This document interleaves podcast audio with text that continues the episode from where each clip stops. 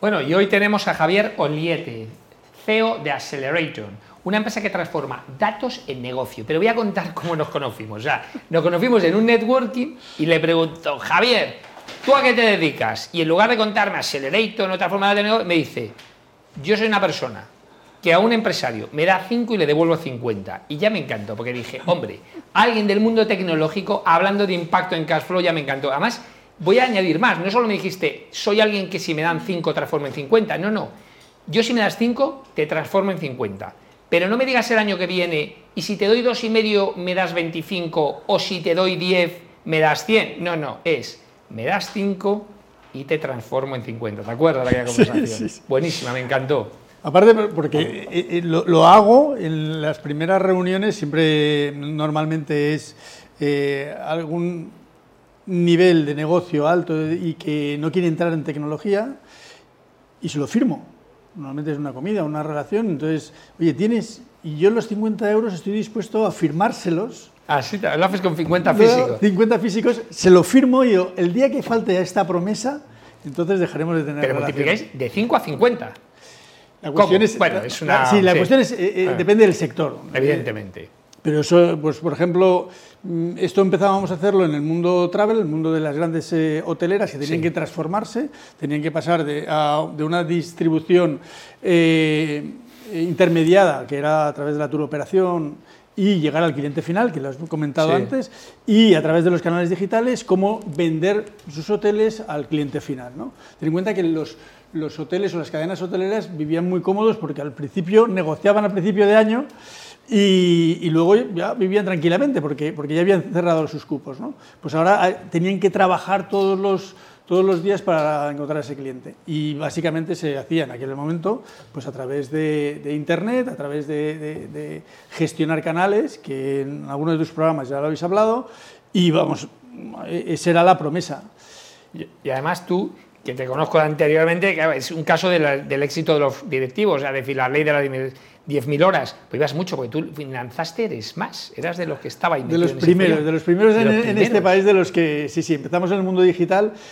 Yo siempre digo, y lo decía eh, un gran maestro, Luis Basat, que eh, básicamente nuestra, nuestra profesión es surfista. que decía, es eh, estar en forma para encontrar esa buena ola, saber remar, subirte a la ola y que la ola te empuje. ¿no? Y el mundo digital ha sido esto, es decir, oye, pues eh, empezamos en el 99-2000, eh, en aquel momento la, penetración era el 12% medida mensualmente. Dios mío. Y, mira cómo, dónde estamos ahora. ¿no? ¿Y cómo lo hacéis? O sea, ¿cómo transformáis datos en negocio? Esa es muy, muy, muy buena pregunta, porque básicamente y tú muchas veces lo, has hablado, si tú te vas ahora a las empresas más valoradas, las que tienen en, Forbes o en cualquiera de los... Eh, las más valoradas, ¿quiénes son? Facebook, Google, eh, no lo te voy a decir, eh, Microsoft, van variando hoy. Tesla.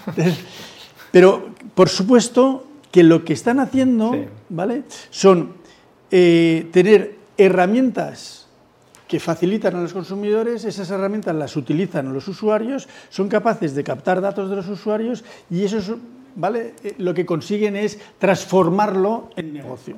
¿vale? Pues Google... ¿Cómo lo hace una empresa? ¿Cómo lo puede hacer una empresa? Una empresa verdaderamente tiene esa, esa, moneda, tiene esos datos. ¿Dónde tiene los datos? Muchas veces desagregados. El equipo de ventas tiene el CRM, tiene datos de clientes, Tienes datos en la web, tienes datos en las redes sociales, tienes datos de negocio. La cuestión es que cómo los utilizamos. Te voy a poner un ejemplo. Eso, porque yo cuando la gente me pone, cariñosamente, cuando la gente pone el ejemplo de Google, Facebook, Amazon, digo, vale, ya, pero escucha, yo, te, yo estoy, ahora seguro nos están escuchando, soy empresario en Extremadura y tengo una empresa, facturo 20 millones, tengo 100 empleados, ¿cómo me puedes ayudar a mí? Perfecto. Ese es el ejemplo. Bueno lo primero que hay que ver es, oye, ¿quiénes son tus mejores clientes? Esto no falla, ley de Pareto. el 20% de los clientes te genera el 80% del negocio. Correcto. ¿Cómo son esos clientes? ¿Cómo los conociste? ¿Dónde estaban? ¿Qué productos te... ¿Cómo utilizan tus productos? Porque seguramente, igual que esos clientes, hay muchos iguales que ellos. Lo que pasa es que muchas veces tendemos a traer cualquier tipo de cliente. Pero verdaderamente, ¿tú querrías cualquier tipo de cliente? No, quieres un cliente que verdaderamente te vaya a comprar más, que verdaderamente tenga una buena relación contigo, clientes que verdaderamente no sean un coste, porque hay muchos ¿vale? que, que pueden ser un problema. Sí. Eso es... Hace muchos años, antes de que verdaderamente existiera toda la activación digital, trabajamos con, voy a poner los nombres porque son American Express. American Express tenía mucho cuidado de traer cualquier cliente, porque si tú le traías un cliente, si tú le traías un cliente, generabas una operación que detrás había pues mucha gente haciendo el análisis de riesgos.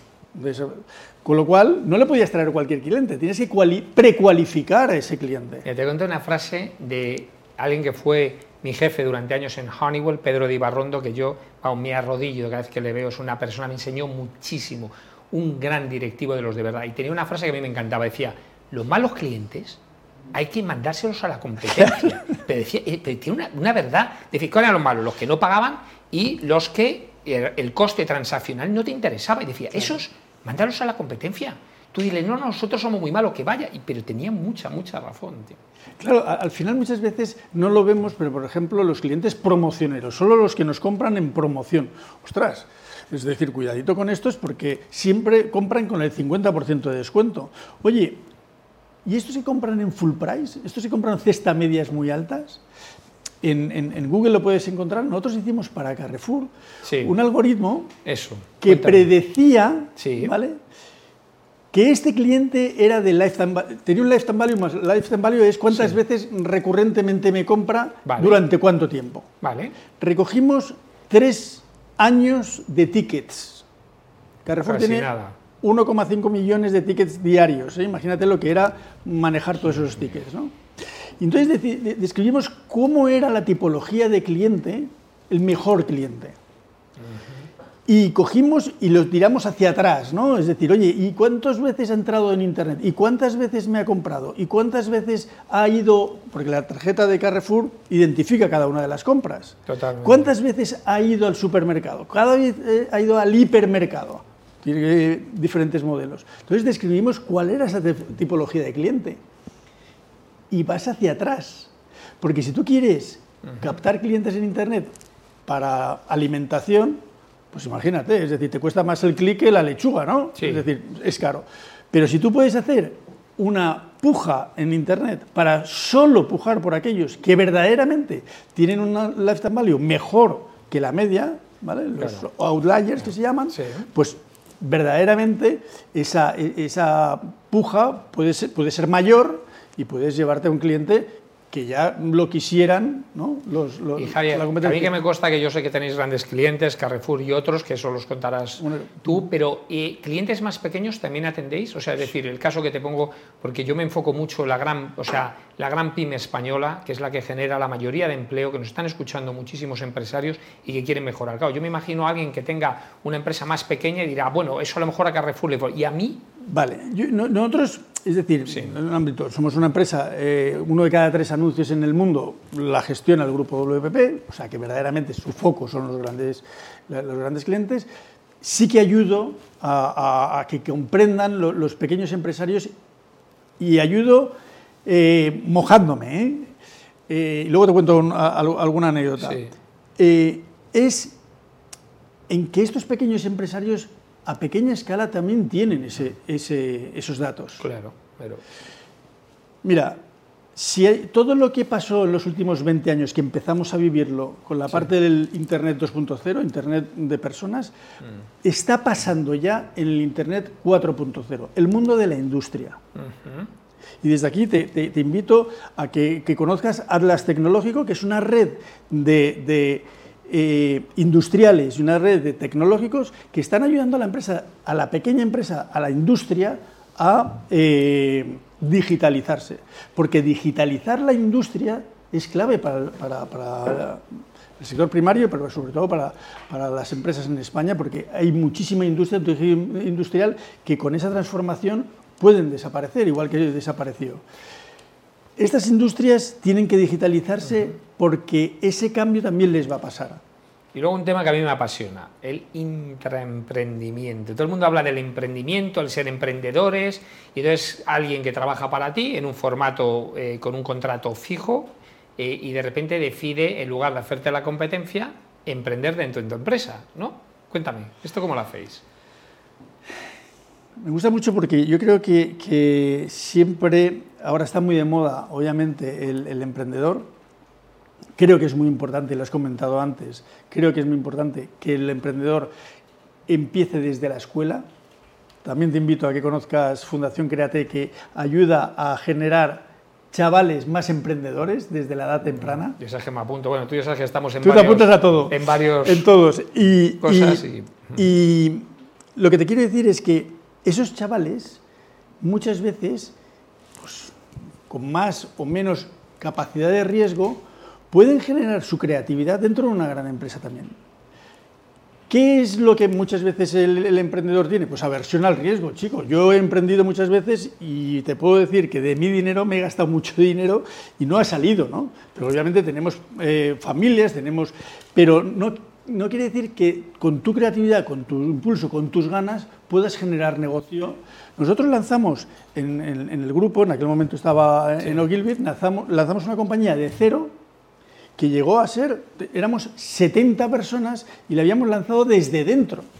Desde dentro. Quiere decir que hay personas y ciertos caracteres, y tú lo sabes, con, una capacidad más comercial, con una capacidad de abrir negocio y sobre todo de, si le apoya la, directiva, la, dirección, andar y abrir huella. Porque muchas veces eh, eh, el abrir huella para compañías, pues Oye, que lo sabemos todos, es decir, la creación de la cámara digital salió de un empleado de, de Kodak. 1975. De Kodak. Es increíble. 1975, sin embargo, el directivo no la acompañó, ¿no? Pero, pero surgió ahí, ¿no? Entonces, hay grandes emprendedores dentro de las empresas que hay que potenciar. ¿Quién lo tiene que potenciar? Pues la dirección general. esos equipos eh, que, que tienen que darle espacio a estas personas que quieren abrir camino pues a, yo ahí, fíjate, yo ahí el punto de vista que tengo es incluso todavía más disruptivo, porque yo, eh, sabes que es una de mis luchas, he tenido varias ya a lo largo de, de mi carrera profesional, cuando conté lo de la prensa eh, vegetal, ahora el, coche eléctrico, porque evidentemente va a cambiar el mundo y muchas cosas, pero ahora estoy, no es que esté en contra, pero creo que el salario fijo eso es algo del siglo XX, o sea, no tiene ningún sentido en el siglo XXI. Entonces, claro, este modelo es perfectamente aplicable, o sea, en lugar de una persona que llega un momento que tiene un salario, él decide, en lugar de irse de la empresa a montar la competencia, decide emprender, pero ya, sí, sí, pero yo ahí yo digo, pero ya variable. O sea, ya como, como autónomo, o sea, te haces autónomo, te haces independiente y utilizas los activos de mi empresa y te pago por resultados. Te puedo asegurar que ese intraemprendedor va a hacer mucho más esfuerzo que si no le das un bonus o le subes un poquito o le das un reconocimiento que está muy bien en la empresa, pero entre tú y yo.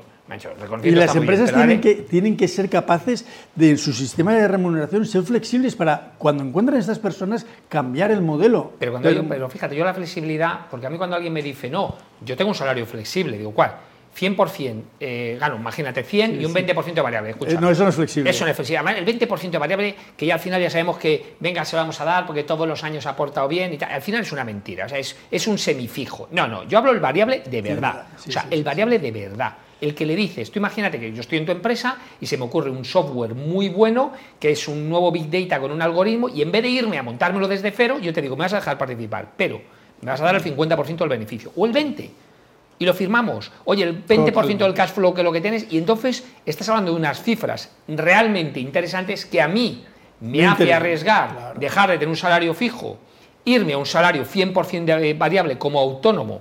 Además la palabra autónomo es que es, es, una pena, es que es negativa. Y yo siempre le digo, escucha, los consejeros delegados, la gente realmente que tiene, o sea, son autónomos. O sea, la palabra lenguaje autónomo parece que es mala. No, señor. O sea, el autónomo, de hecho siempre pongo el ejemplo, el último Pablo Isla, sabes que se ha ido de CEO de Inditex. Sí, sí, No, pero es que ahora ya trabaja así. Trabaja por proyectos. De hecho, está trabajando también en el IE, está llevando temas de, de, la universidad y está trabajando en otros proyectos. O sea, ya ha decidido, en lugar de ser con un contrato fijo, ser autónomo. Y dueño de su tiempo, sí. Exacto, y multiproyectos. O sea, es decir, no es negativo. Y es que creo totalmente en esa figura. Pero el empresario tiene que apostar. Tiene que apostar. Y tiene que darle dinero de verdad. Porque la gente no es tonta. yo creo que ahí también hay ciertos problemas. Mira, te voy a poner un ejemplo que nosotros muchos de los negocios los hacemos a variable. Tenemos tanta seguridad en nosotros mismos que nosotros le decimos, oye, si de esta operación eh, tú tienes, pues nosotros el 2% será nuestro, nuestro forma de remunerarnos. Les llama muchísimo la atención. ¿Y no te pasa que algunos no se lo creen? Porque es el, modelo, y, no lo, digo con todo cariño y respeto. Yo he vivido en muchos países, pero siempre pongo el, el mindset americano, que eso lo tiene clarísimo. Aquí, que yo he ido en algún tipo de proyecto variable, luego le da miedo porque dice, oye, es que te tengo que pagar mucho. Exactamente. Y dices tú, pero ¿y cuánto te he hecho ganar? Claro. Porque el americano lo tiene muy claro. El americano es me da igual, es que dime lo ¿Cuánto gano yo? Es lo que me preocupa. Lo que ganes tú, bienvenido, pues mejor para ti. Pues aquí todavía. Todavía eso, eso, es un cambio, Pero ¿cuánto vas a venir a la empresa? Escucha, que, que más te da. Si lo que te ves impactar en la cuenta de resultados, pues todavía tenemos esa mentalidad. Total. total. Muchos, por desgracia, de verdad. Hay, muchas, ¿eh? hay que romper muchas, muchas barreras que tenemos, tanto en la parte directiva como en la parte de los empleados también. ¿eh?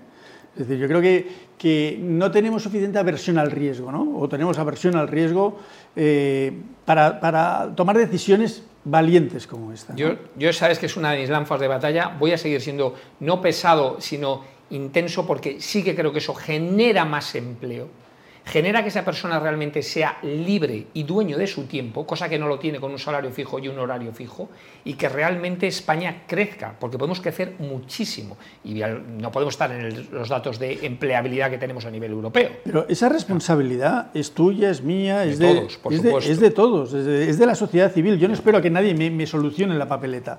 Yo creo que lo tenemos que cambiar entre todos. Estoy totalmente de acuerdo contigo. La responsabilidad, yo en caso que me achaco, es por la relevancia que tengo en las redes sociales, que sí que creo que tengo que influir para cambiar la sociedad de esa manera, porque sí que la vamos a cambiar entre todos. Tú y yo conocemos grandes empresarios eh, eh, y directivos que dicen que el, el directivo español es un enorme ejecutivo que cuando una empresa internacional tiene unas capacidades, porque tiene una capacidad de emprendimiento, una capacidad creativa muy diferente a otros, a otros directivos europeos. Es decir, muchas veces nosotros no nos creemos los buenos que somos como españoles, eh, eh, tanto en empleados como, como, como en emprendedores. Y, se está viendo, ¿no? Es decir, faltaba el, impulso de, los head funds y de los, eh, del dinero para impulsar a muchos de los emprendedores y se está viendo que somos tan capaces como cualquier otro, ¿no? Vamos, si somos capaces de 1492 dirigidos por una mujer, yo hago muchos temas de temas de emprendimiento con mujeres, bueno, tú también, que sabes que participamos, que es que es verdad. O sea, necesitamos muchísimas más mujeres emprendedoras y tal, porque cuanto más mujeres estén arriba en el liderazgo, mejor irá el mundo, sin lugar a dudas. El ejemplo de Pilar Mateo que vimos el otro día, espectacular, espectacular. Una empresaria, pero con un, eh, con un propósito de ayudar a la ah, vamos a traer al programa. La vais a traer al programa. Te traigo, te traigo, para que más la entrevista sea entrevista. no la hago yo solo. Oye, un placer, Javier. Como siempre digo que además, eh, o sea, emprendedor, directivo y además que me consta que haces muchísimas cosas buenas por la sociedad y por muchas personas. Eres un ejemplo a seguir sin lugar a dudas. Como tú. Muchas gracias. Muchas gracias a ti. Bueno, pues nos vemos la semana que viene, seguiremos insistiendo, diciendo, eh, comunicando cosas independientes para lograr, intentar cambiar la sociedad, que sea más independiente, más libre y que piense más como una mentalidad realmente abierta. Os esperamos la semana que viene.